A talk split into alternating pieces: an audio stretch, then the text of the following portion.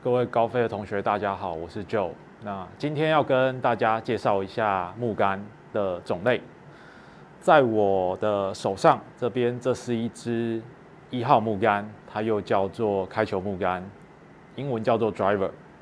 那男生的 Driver 跟女生的 Driver 呢，会有长度上面的差异，以及杆面角度的差异。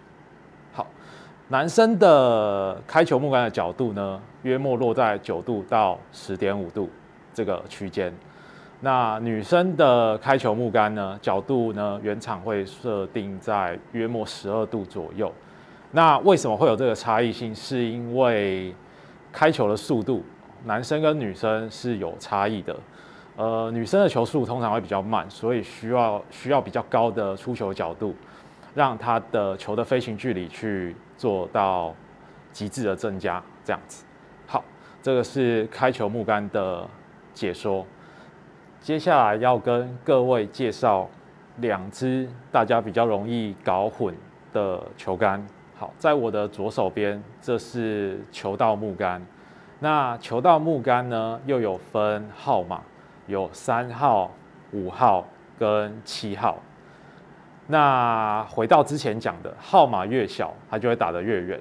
OK，号码越小，它的长度比较长，杆面的角度会比较小，所以。三号的球道木杆都会比五号或者是七号来的打得比较远。好，这是球道木杆。接下来呢，我的右手边这个叫做混血杆，又叫铁木杆，又叫小鸡腿，又英文叫 hybrid。好，总共有四种讲法。那它一样有号码之分，它有二号、三号、四号，甚至到五号、六号都有。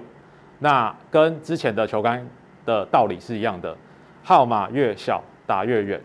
OK，好，那如何区分球道木杆跟铁木杆呢？大家去看它的底部，球道木杆的底部还是比较宽大的，那铁木杆它的底部相对来说会比较窄一点点。好，那大家会疑问就是说，那如果三号球道木杆跟三号小鸡腿哪一支会打得比较远？同样都是三号，对不对？好，我手上这一支是三号球道木杆，它的杆面角度写在下面，它的角度是十五度。